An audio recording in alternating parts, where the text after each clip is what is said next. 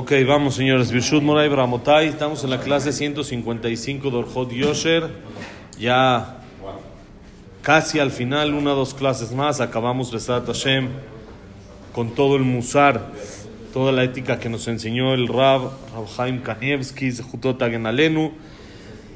Hablamos ayer el tema importante de rezar de una manera fija, no rezar de manera pasajera, Moti. Hace mucho que no aparecía, ahora sí ya. De una manera fija, no así pasajero, como que a ver dónde caigo, cómo caigo y rezo, sino fijo. Otra vez, otra vez al principio.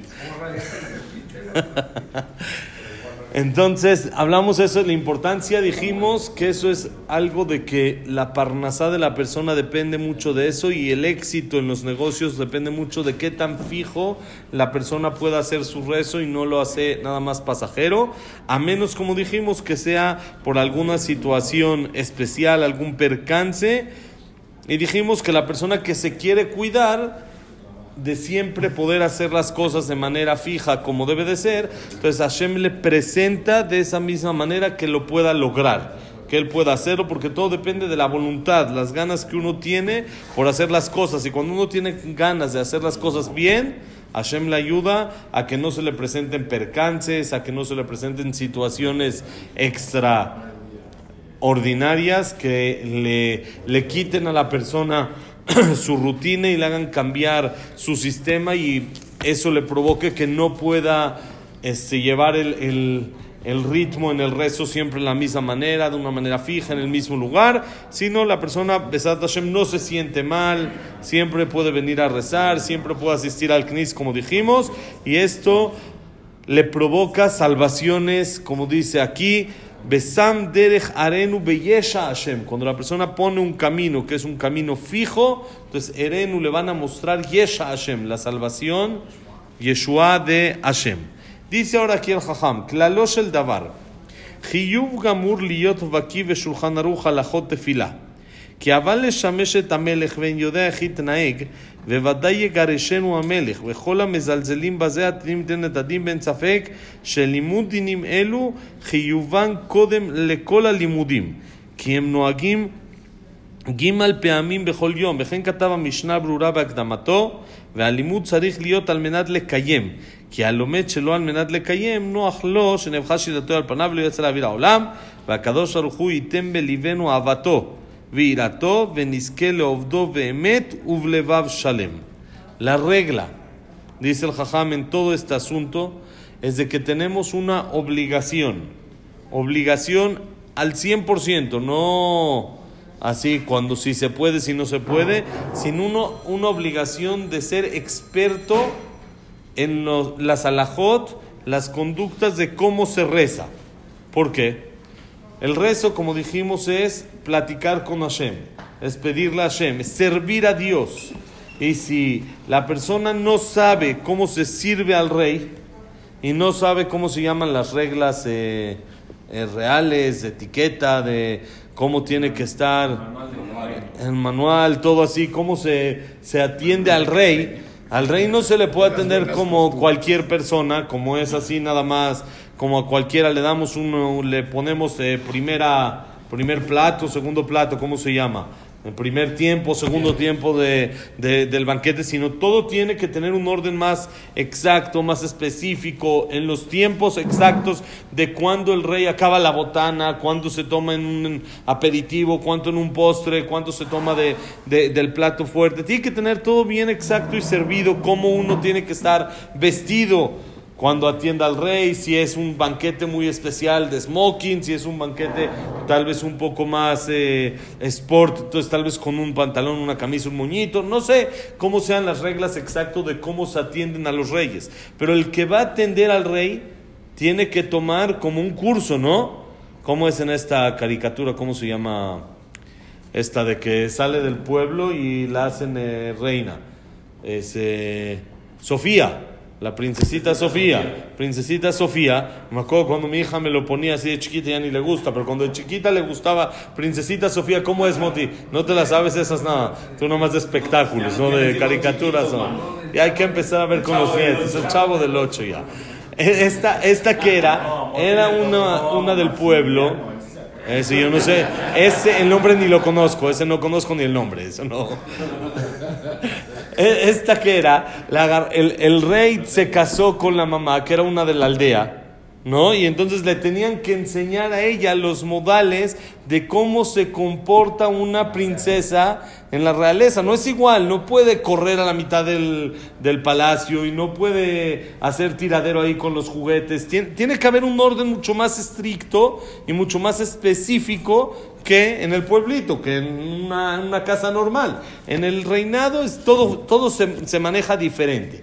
El que va a acercarse al reinado tiene que aprenderse estas normas, estas reglas. Entonces dice lo mismo cuando vamos a servir a Hashem, tenemos que saber exacto, con exactitud, las reglas de cómo se le sirve, de cómo se le reza. ¿Sí? Si uno se está acercando al Knis, que es el palacio de Hashem, que es el lugar más bonito que Hashem tiene hoy en día, en lugar del Bet que no tenemos, el lugar que Hashem tiene hoy en día, que se considera que posa en su mayor expresión, después del Cote la Maraví, por supuesto, son los crises, son los bateknesiot. Y uno viene aquí a rezar, pues tiene que saber las leyes de etiqueta, de cómo se porta uno, cómo reza. Entonces, para eso tiene que ser experto en todas estas alajot de cómo se hace, qué se hace primero, qué después, en qué momento se hace esto, en qué momento se hace el otro, y no hay que despreciar en estas alajot, sino hay que en realidad tomarse un tiempo, dedicarse un tiempo, sentarse a estudiarlas,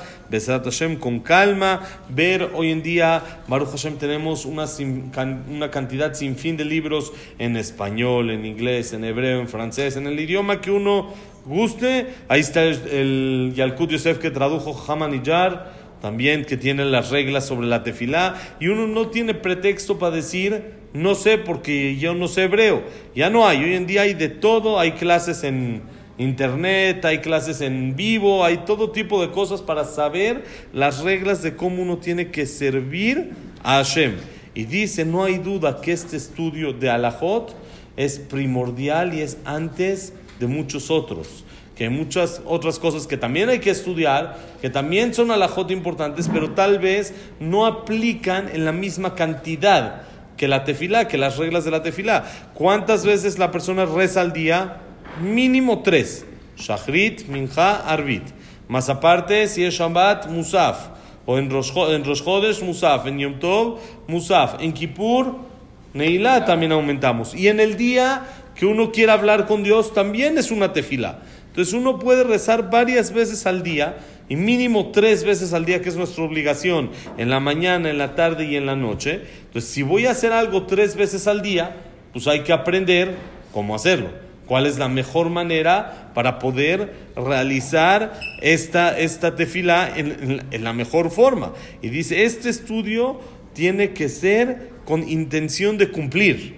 No nada más para estudiar y saber como conocimientos, eh, cultura general. No, no cultura general. Es para aplicar, es para hacer lo que uno estudia y rezar de esa manera. Y así es como la persona se va a acercar más a Hashem y su tefila va a tener mucho más sentido y mucho más contenido. Aparte de, por supuesto, explicar, eh, estudiar la explicación de la tefila, la traducción, las profundidades que hay en la tefila. Como hemos dicho ya varias veces, hay una cantidad enorme de secretos escondidos en la tefila. Es por eso que decíamos que es bueno también, aún una persona que tal vez no sabe leer hebreo y quiere leer en español, se puede, pero es bueno leerlo también en fonética. Porque dijimos, hay muchas cosas que solo aplican en hebreo.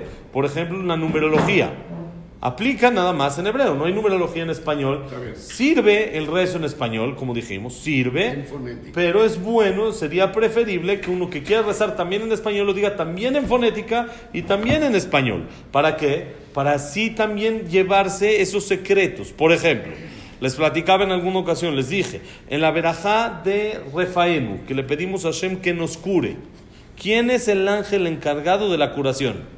Ahí en esa mesa, eso. Rafael, tienen que saber. Rafael es el malaj encargado de la curación. ¿Dónde vimos eso? En la Torah, con Abraham vino. Abraham vino cuando se hizo el Brit Milá. ¿Qué está escrito?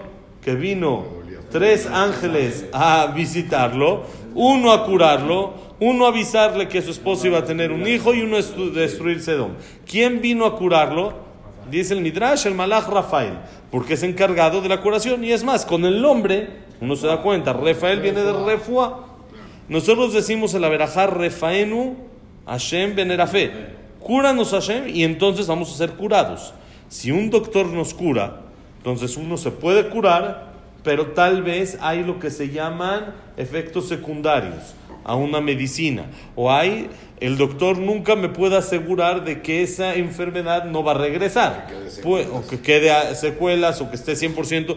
Decimos Hashem, cúranos y entonces vamos a estar seguros que vamos a estar curados. Si la curación viene de Hashem, por eso se llama refuá shelema, completa. Si viene de Hashem, es completa. Ya la, la quitó de raíz, él la arrancó como debe de ser. ¿Cómo empieza la verajá? Refaenu. ¿Cuáles son las primeras dos letras? Resh P. ¿Y cómo acaba la verajá? Baruch Hashem, Rofe, Jole, Amo, Israel. Bendito Hashem que cura a los enfermos del pueblo de Israel. ¿Cómo acaba la verajá? ¿Con qué palabra? Israel. ¿Cuáles son las últimas dos letras de Israel? Aleph Lamed. Juntamos las primeras dos letras de Refaenu, que es Resh P, y la Aleph Lamed del final, y le estamos llamando al ángel Rafael, Rafael, Rafael, para que nos venga a curar. Eso aplica únicamente en hebreo. Si yo digo, cúranos Hashem y seremos curados, que también es traducción, está bien, pero no, no le metí ese secreto.